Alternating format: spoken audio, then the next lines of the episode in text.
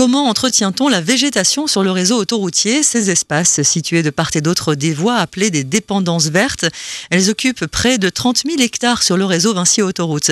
Philippe Huertas de Vinci Autoroute nous explique que cette végétation plantée ou spontanée remplit plusieurs fonctions. Technique en stabilisant les sols ou encore en participant à la sécurité lorsque cette végétation protège de l'effet du vent.